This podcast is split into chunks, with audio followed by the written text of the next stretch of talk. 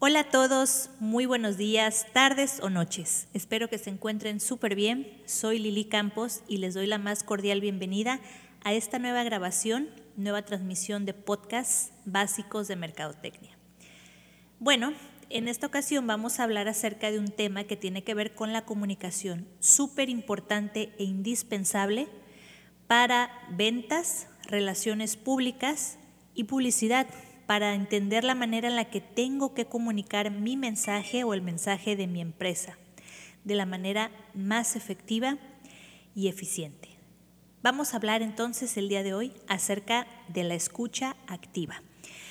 La escucha activa, ¿qué es? Bueno, no sé si en alguna ocasión has tenido la oportunidad de adentrarte acerca de este tema, si lo habías leído, visto en algún lado, y si no, pues aquí lo vamos a ir desglosando. La escucha activa es relativamente nuevo, que se ha puesto como de moda o ha estado estudiándose de manera más dedicada. Sin embargo, en sí mismo el tema es pues bastante viejo. No es nada que uno debería de considerar súper especial, de análisis muy profundo. Lo que sucede es de que como individuos y como sociedad después en conjunto no estamos acostumbrados o educados a tener un buen proceso de comunicación entre nosotros. Increíble, pero es así. Y hoy en día, con las nuevas tecnologías de la información, sobre todo las redes sociales, menos. Nuestro sistema de comunicación o nuestro proceso de comunicación cada vez se ve más atrofiado por la falta de una práctica eficiente y eficaz. Hoy en día la gente prefiere enviar mensajes cortos de texto que hablar cara a cara o de frente. Es más fácil enviar un WhatsApp, un mensajito por Telegram, un correo electrónico, que dedicarle el tiempo necesario a una conversación. Y fíjense que ahorita que estoy grabando esto me acordé de una charla de TED que el nombre exacto, el título se me acaba de escapar ahorita, pero el tema central es, creo que lo podrán encontrar así en YouTube. El tema central es cómo una conversación puede cambiar la vida. Y el conferencista lo desarrolla de una manera muy interesante y sobre todo lo argumenta bastante bien. Les explico. En esta charla, el conferencista pues dice, palabras más, palabras menos, que dedicarle tiempo de calidad a tus conversaciones mejora tu relación personal, tus relaciones interpersonales, mejora tus relaciones con tus compañeros de trabajo, pues evidentemente con tu familia, con tu pareja, con tus hijos, y, e inclusive más bien en, el desarrollo ahí de su conferencia refiere que es un proceso también en donde uno cae en cuenta de muchas cosas que a veces deja de lado o pasa desapercibidas, porque el, conversar es un proceso de reflexión también, es decir, que mediante la conversación aprende el que escucha y el que está hablando. Y bueno, lo desarrolla de una manera bastante entendible, dinámica, ágil y amigable. Les recomiendo que traten de buscarlo así en YouTube. Se llama, es algo como el arte de la conversación o cómo la conversación nos cambia la vida de las charlas TED. Y bueno, lo traigo ahorita a colación este tema porque en cuanto a la escucha activa, pues una buena conversación lo es todo, pero una buena conversación, no una conversación de hablar por hablar. Y ahora explico. Vamos por partes. ¿Qué es esta onda de la escucha activa? ¿De qué se trata? ¿Cómo así? ¿Es un tema pues muy nice o qué? ¿De dónde sale? Bueno, la escucha activa es súper sencillo de entender. Es escuchar y entender, vaya, la comunicación desde el punto de vista de quien está hablando. Es decir, Ustedes deben de saber que cuando estamos en una charla, en una conversación, está el emisor, el mensaje y el receptor. Sin embargo, sin embargo, una de las cosas más importantes que a veces obviamos, pero que deberíamos de resaltar en poner atención, es que lo que yo estoy diciendo sea el mensaje, sea transmitido en un código. Cuando digo código me refiero a un lenguaje que el receptor va a entender y que sea entendido completamente o al menos lo necesario que necesitaba yo transmitir. ¿Cuántas veces no ha ocurrido que en una conversación ustedes dicen una cosa y la gente les entendió otra? E inclusive está este dicho, ¿no? De que, bueno, pues el que entendió bueno y el que no también, y que ese dicho es una aberración para una buena, un buen ejercicio de comunicación o una persona responsable en su comunicación. ¿Por qué? porque la responsabilidad recae en el emisor, no en el receptor. Yo tengo que saber a quién le estoy hablando para en función de ello acomodar mi lenguaje, mi vocabulario, la forma en la que voy a decir las cosas, cómo lo voy a decir, el tono de voz, todo, para que en una perfecta armonía... Siri se mete a mi podcast. No, gracias Siri, muy amable. Para que en una perfecta armonía el receptor entienda lo que yo realmente quiero decir y no se haga un teléfono descompuesto.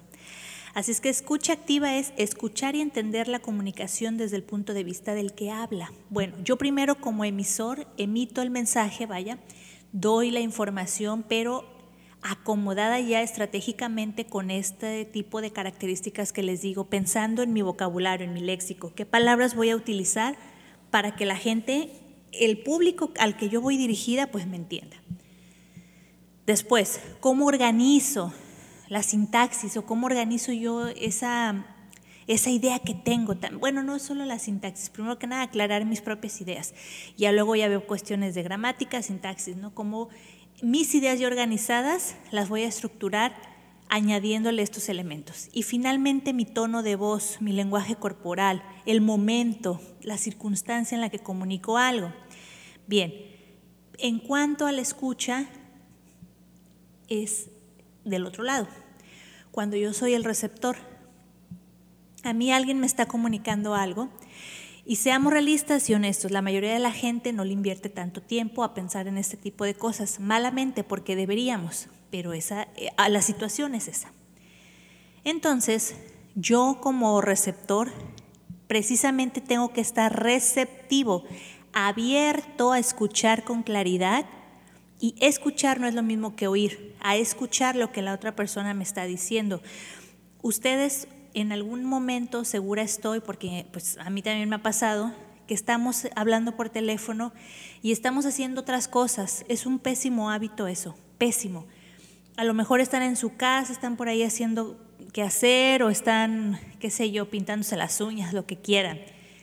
Y la persona les está hablando y ustedes en realidad su mente, segura estoy que ha ocurrido esto, han identificado que hay varios planos, ¿no? Primer plano en su mente a lo mejor está, ay, ya me salí de la uña, se me corrió el esmalte, voy a tirarlo aquí en la cama. Segundo plano ay, este esmalte no me gusta, voy a comprar otro. Tercer plano, lo que la persona en el teléfono te está diciendo. Es como cuando estás en la computadora y abres un montón de pestañitas también. No estás poniendo atención en ninguna porque estás haciendo multitask, o sea, varias actividades. Y en el caso de la escucha activa, esto es el principal fallo. O sea, yo no estoy concentrándome ni poniendo atención a lo que el emisor me está diciendo es súper importante que cuando hablen con alguien, tengan una conversación presencial, física o por teléfono o videollamada, tengan su atención al 100 con la persona. No estar hablando y haciendo otras cosas, volteando a otro lado, la televisión, el teléfono, porque entonces no van a escuchar, solo están oyendo como un segundo, tercer plano, una voz a lo lejos que dice bla, bla, bla, bla, y después, oye, ¿entendiste? Sí, sí, perfecto. Y los malentendidos pues se dan precisamente por esa razón. ¿Qué requiere la escucha activa? Fíjense, aquí hay una palabrita clave. Requiere un esfuerzo, un esfuerzo, o yo diría voluntad también. Requiere un esfuerzo de nuestras capacidades cognitivas y de empatía. ¿Por qué? ¿Por qué de empatía también? Porque yo tengo que tratar de leer de igual forma, o no de leer, creo que tal vez la palabra exacta no sé leer, pero sí podría tratar de entender cuál es el estado emocional de la persona cuando me está comunicando lo que me esté diciendo. Y ustedes seguramente han visto en alguna ocasión que muchas veces la gente las emociones no las habla, se sienten o su cuerpo es quien lo habla, pero no su boca, no las verbaliza. En ese sentido es súper importante que uno ponga atención, por eso es una escucha activa. Yo les puedo decir a alguien, por ejemplo, en una, estaba pensando en un ejemplo, en una situación puedo decirles, ay, estoy muy triste por tu circunstancia, amiga, lo siento mucho, pero tú ves mi rostro y ves que yo estoy sonriendo. ¿Qué, creen que significa eso? Pues evidentemente que la persona no se siente mal, ¿verdad? En el fondo está contenta por la desgracia que le pasó a la amiga, aunque esté diciendo de palabra que se siente terrible. Eso es una escucha activa, porque yo estoy poniendo atención, yo me doy cuenta de todo, del lenguaje corporal, de lo que dice, de lo que no me dice. Entonces, por eso destaco la palabra esfuerzo. Requiere un esfuerzo de nuestras capacidades cognitivas y de empatía. Segundo, en la escucha activa, la empatía es importante para la validación emocional y la aceptación, así como la retroalimentación que se debe escuchar sin juzgar. Fíjense, validación emocional. Otro escenario, una persona te está diciendo que pues se siente fatal porque la despidieron del trabajo, tronó con la pareja, su hijo o hija se enfermaron. Y antes de querer que la persona vamos, antes de cualquier otra cosa, me parece que algo súper importante es que tú puedas entender el estado emocional de la gente y valides esa emoción. No quiere decir que validas lo que te está diciendo. Tampoco quiere decir que validas por completo, que le das la razón. Solo validas la emoción. Y aquí esto lo destaco mucho con los psicólogos, porque lo destaco con ellos porque ellos esto lo aplican bastante. Fíjense ustedes, un psicólogo que no tiene desarrollada la escucha activa no puede trabajar, no, no va a ser un buen psicólogo. Entonces, un psicólogo, cuando estás en terapia, si alguna vez han ido, han estado en terapia, un buen psicólogo te, dice, hace una especie de espejea contigo la información. Es que está la palabra en inglés, pero estoy practicando ya, ya no utilizar en palabras extranjeras y tienen su equivalente en español. Entonces, espejea, el psicólogo te dice, entiendo que te sientes triste por ta, ta, ta, ta, ta. O entiendo que te sientes frustrada, frustrado por esto, esto, esto, esto previo a hacer ya su análisis de la información, como de los datos que le estás dando, primero te dice, entiendo que te sientes así, así, así. De igual forma lo he escuchado bastante ya en algunas personas de servicio al cliente que te dicen, señorita fulana de tal, ¿cómo se siente el día de hoy? Pues me siento así molesta, frustrada porque su servicio es una porquería. Bueno, no, no tan así, pero su servicio está fallando en eso. Y ellos ya hoy en día, pues ya las empresas los, los, están educando, se dieron cuenta que eran unos ineptos y que cuando ellos nomás hablaban y no escuchaban o no tenían una interacción más humana, pues no funcionaba. Entonces ahora ya dicen, ah, entiendo que se siente frustrada por esta situación, chaya. Y ya, de ahí arreglan o tratan, según ellos, de arreglar la problemática. Por lo tanto, la validación emocional es menester para que puedas conectar con la persona y te des cuenta del mensaje completo que te quiere dar. Después das una retroalimentación sin juzgar también. En este aspecto es muy difícil y se necesita mucha práctica también porque nuestra tendencia es al juicio, nuestra tendencia natural es a, querer enjuiciar, sobre todo porque tenemos este, se me fue la palabra exacta, se llama sesgo de validación o sesgo de confirmación, algo así, en donde yo de manera, yo y todo mundo, de manera automática, tratamos de hacer, de distorsionar o de forzar a que la información que nos llega sea compatible a mi sistema de creencias que yo ya tengo. Y cuando no es compatible, la voy a rechazar o de todas formas voy a tratar como de amoldearla. Así es de que es complicado, es complicado y hay que tener la mente muy adiestrada para estar alertas y decir, híjole, aquí ya estoy yo queriendo forzar algo. No, no, no, yo no debo de juzgar, simplemente retroalimento. ¿Cómo? Haciendo ese ejercicio del espejo. A ver, una persona te dice toda la historia de algo, ¿no? Te cuenta su versión, vamos a decirlo así. Fíjense, encontré la palabra. Encuentras, te platica, perdón, su versión de, las, de los hechos, ¿no? En una relación de pareja, cuando hay un pleito, pues cada uno cuenta la historia según su punto de vista, lo que vivió, cómo se sintió. Entonces, está el dicho de que cada quien cuenta como, como va el de la feria. Cada quien dice según cómo le fue en la feria, algo así. O sea, que cada quien va a contar lo que vivió según su experiencia.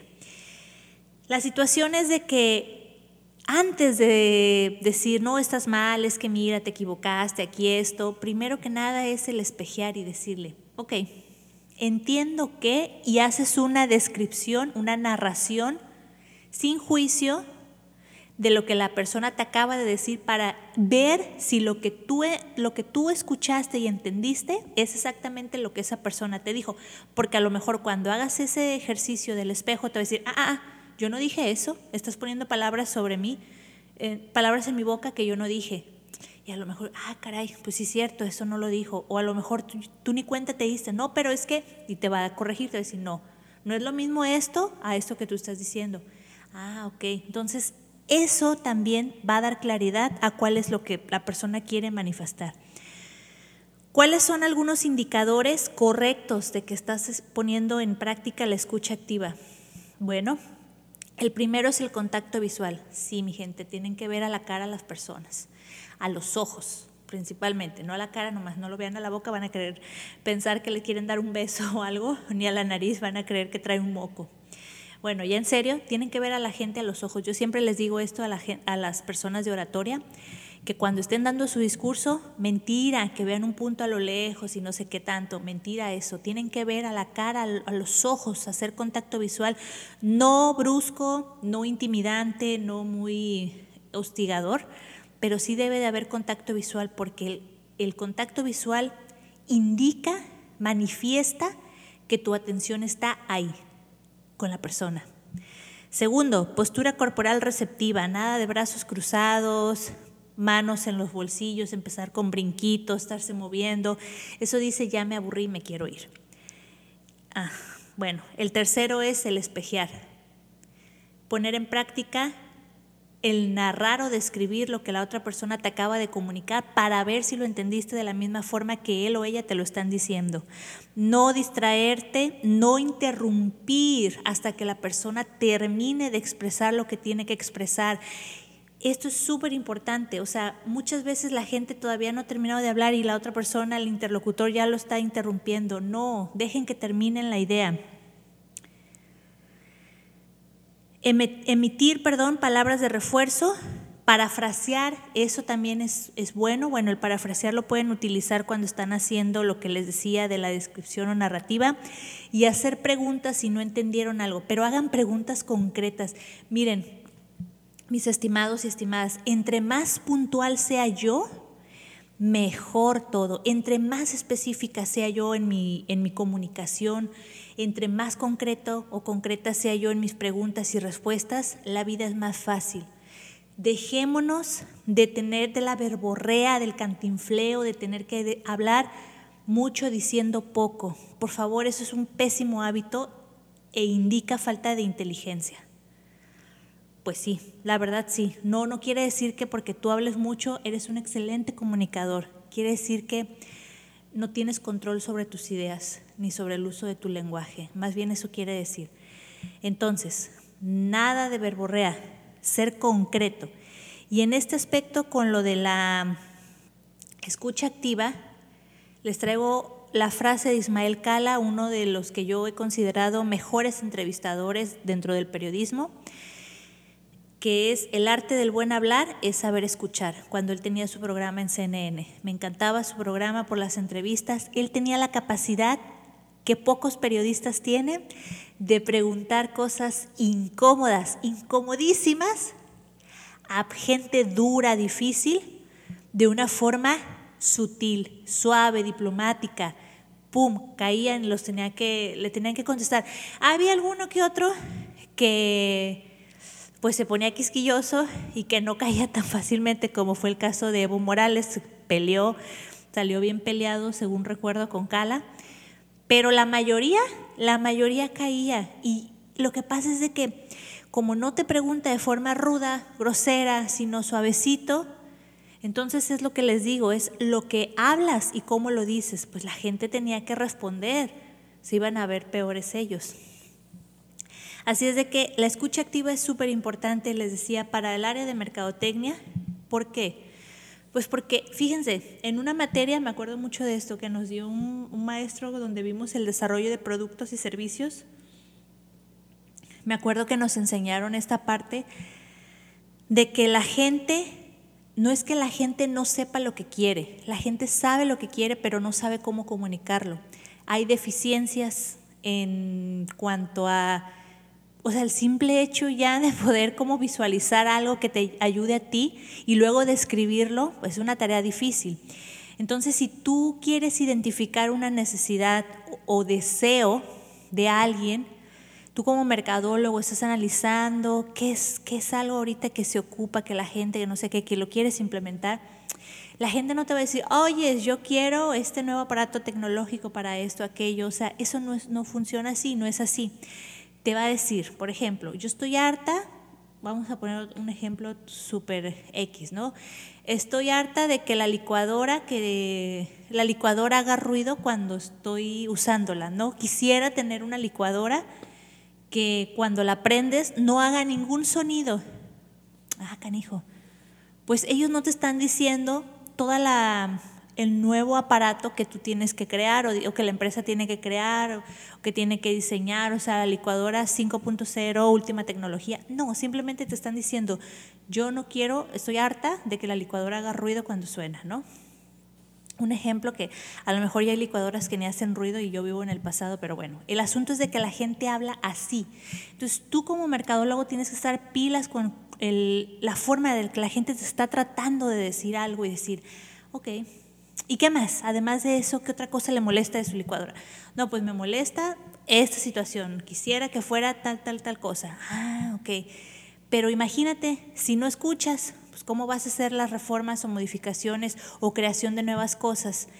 Otro ejemplo, un vendedor. Híjole, esos vendedores que se agarran y que parece que se, se aprendieron macheteado el discurso. Y la gente tiene que aguantar toda la verborrea de la persona y al final de cuentas ni les importa, no les van a comprar nada y ya no saben cómo irse de ahí, hasta se enojan algunas, algunas personas con los vendedores por ese tipo de comportamiento y yo digo, ¿por qué no los entrenan a que hablen poco y escuchen más? a que lean a la gente, a que traten de entender si les importa, no les importa, por dónde llegarles, qué quieren, qué palabras utilizar. Ah, no se agarran. Como los del banco cuando te hablan te ofrecen un nuevo crédito, una nueva tarjeta, que quién sabe qué. O sea, cero escucha. Es súper importante que nosotros aprendamos a escuchar más que hablar, inclusive en relaciones personales. Hace poco estaba viendo el video de una chica youtuber que también decía que mm, es importante que en una reunión, cuando es la primera vez que te presentas en un escenario pues realmente desconocido, con gente que no, no, pues no tienes realmente una cercanía ni es la primera vez, ¿no? Que es, es mejor que tú hables poco y escuches más o preguntes más. Tú no tienes que contar toda tu vida en una primera, vamos a decir, cita de lo que sea, ¿no? Ay, es que fíjate que yo hice esto y que no sé qué.